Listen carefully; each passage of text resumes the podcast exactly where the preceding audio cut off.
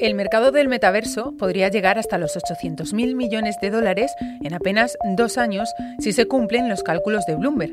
La cifra es solo una muestra, una mínima muestra, de lo que nos estamos jugando en ese universo virtual y paralelo que se está gestando mientras tú escuchas este podcast. Así que en esta ocasión vamos a hablar de cómo es la economía en esa otra dimensión, de cómo se mueve el dinero en el metaverso, de qué empresas están ahí, de cómo obtienen beneficios esas empresas y de si puedes obtenerlos tú también. Soy María Hernández y estás escuchando el podcast de economía del diario Mundo. Las cuentas claras. Más allá del aspecto social y tecnológico, cuando hablamos de metaverso hablamos de dinero, de mucho dinero, y también de una economía que se está desarrollando de manera paralela. En esta ocasión es mi compañero Ángel Jiménez de Luis, periodista de El Mundo especializado en tecnología, quien me va a ayudar a explicar y sobre todo a entender, debo confesarlo, cómo se mueve el dinero en el metaverso y si se puede ganar dinero en él. Sí, se puede ganar dinero con cualquier actividad, ¿no? Y entonces el metaverso en ese sentido yo no creo que sea muy diferente. Vamos a poder construir una economía sobre, sobre esta idea del metaverso, sobre estos universos virtuales, y es solo esperar un poco a ver qué forma puede tomar, y eso, para eso hay que esperar un poco, ¿no? Y ver cuáles son las primeras aplicaciones. ¿Cómo ganan dinero las empresas que están y que quieren estar en el metaverso? ¿Cómo se generan esos ingresos? Yo creo que una buena forma de ver esto es qué ha pasado en la web, ¿no? Eh, hemos visto cómo cuando la web empezaba era un sistema de publicación simplemente abierto y poco a poco las empresas descubrieron cómo eh, monetizar y cómo crear servicios por los que la gente pagase. Pues en el metaverso va a pasar un poco igual. Eh, ahora mismo las empresas más interesadas, yo creo que la empresa más interesada de hecho es, Meta, ¿no? de ahí el cambio de nombre que antes se llamaba Facebook, y, su negocio es evidente, ¿no? más allá de que pueda venderte cosas en el mundo virtual, eh, toda esta información que puede recolectar sobre ti pues le ayudará a, crear, a generar mejor eh, o incluso crear un servicio de publicidad en el metaverso, ¿no? que ahora mismo pues eso es un campo que está completamente abierto y nadie tiene el dominio sobre él, ¿no? pero, pero hay muchísimas formas de crear dinero en el metaverso y cada compañía tendrá la suya en base a los servicios que ofrezca. ¿Y qué tipo de empresas están apostando ya por estar en el metaverso y por qué quieren estar ahí? Yo creo que las empresas que vemos ahora son las que más posibilidades tienen de empezar a mover las cosas, ¿no? Meta, evidentemente, como ya hemos nombrado, pero también Microsoft, Apple, que no que no habla del metaverso con ese nombre, eh, digamos que ya han dado a entender que tiene interés en temas de realidad aumentada y realidad virtual, pero todavía no han... Ellos son muy reacios a usar esa palabra porque la ven como un poco un poco de humo, ¿no? Pero, pero también están interesados en este, en este sector. Cualquier empresa de entretenimiento grande, eh, videojuegos, por ejemplo, es el, campo natural, ¿no? Eh, cosas como Minecraft, como eh, Fortnite, como Roblox, todo eso son metaversos que ya existen, donde la gente entra y juega y, comparte experiencias, ¿no? Pues evidentemente para ellos es donde está la, mayor posibilidad de crecimiento y los que más interesados están en eso.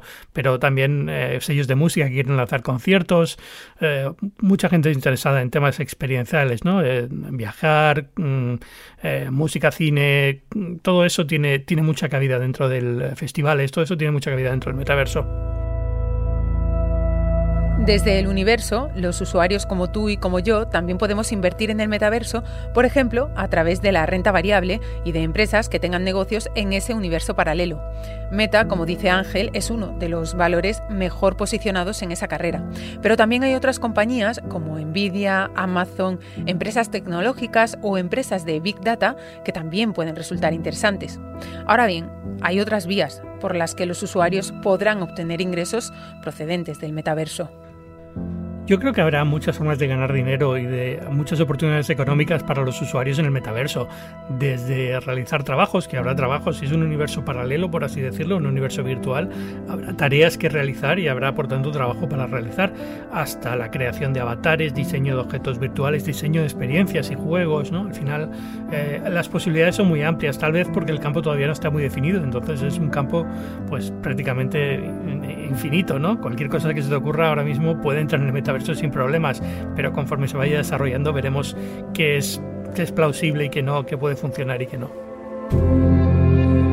Universo y metaverso no solo discurren de manera paralela, sino que están condenados a entenderse y a entrelazarse.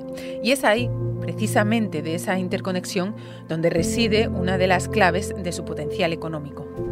Sí, y yo creo que al principio más como reclamo, ¿no? Eh, imagina, por ejemplo, un festival de música al que quieres ir, Coachella, vamos a poner, y no puedes porque desplazarse en el mundo real tiene un coste en tiempo y dinero, eh, pero una experiencia virtual a lo mejor sí tiene sentido, ¿no? Puedes sí puedes acudir a una experiencia virtual. Entonces, este tipo de sinergias entre el mundo virtual y, el real lo vamos a ver al principio mucho eh, formación reuniones, eh, cosas así, yo creo que van a ser eh, los primeros pasos dentro de, esta economía del metaverso que vamos a ver eh, hasta dónde llega, ¿no? Pero bueno, en principio yo creo que tiene mucho sentido que se solapen algunas ideas. Llegados a este punto, me pregunto qué papel juegan las criptomonedas, los NFT, los tokens, los criptoactivos en el metaverso, si tienen algo que ver con él. En principio, muy poco, eh, más allá de que son términos que están como de moda y entonces en tecnología cuando dos términos están de moda, pues todo el mundo busca una forma de casarlos, ¿no? Pero ni las criptomonedas necesitan el metaverso, ni el metaverso necesita las criptomonedas. Lo que pasa es que es verdad que puede haber casos en los que usar las dos tiene sentido. Si estamos hablando de mundos virtuales persistentes para el metaverso, eh, que van a ser descentralizados, que nadie va a controlar o, que cada mundo va a estar controlado por una empresa diferente, a lo mejor tiene que ser necesario un sistema, tenemos que buscar una forma en la que si tú tienes un avatar en un mundo puedes llevártelo a otro, ¿no? Y en ese sentido las cadenas de bloques, los NFTs, pues pueden tener sentido como herramienta, pero ya digo, eh, no es que sea necesario, es simplemente una de las formas en las que se podría implementar.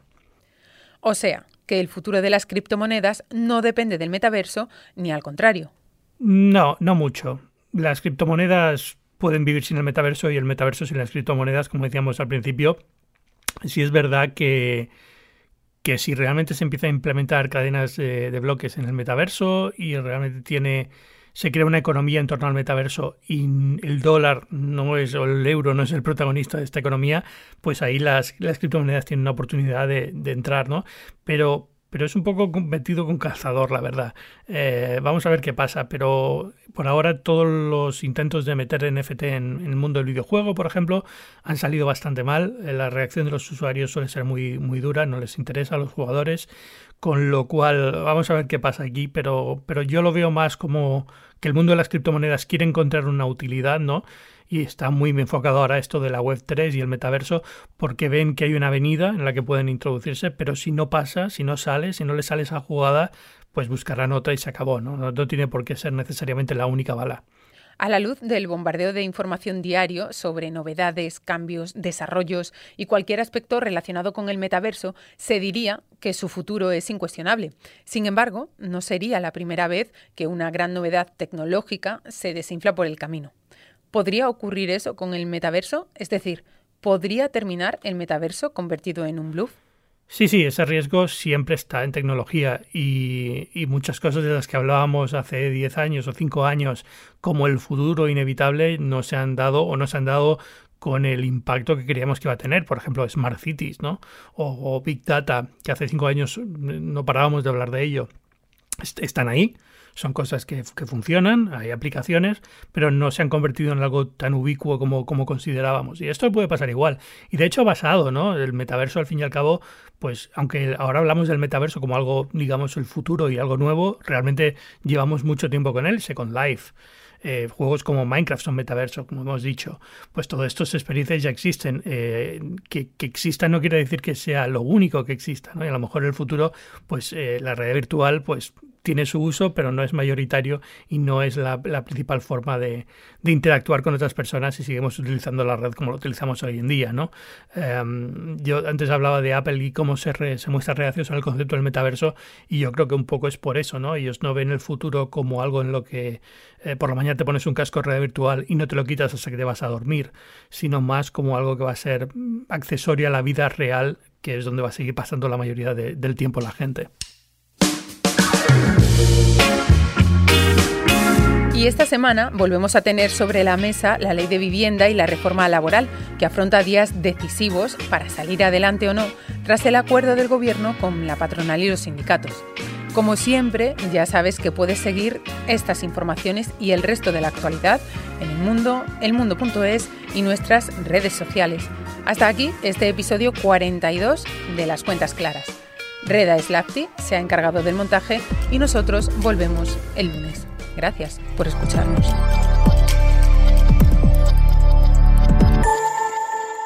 Las cuentas claras.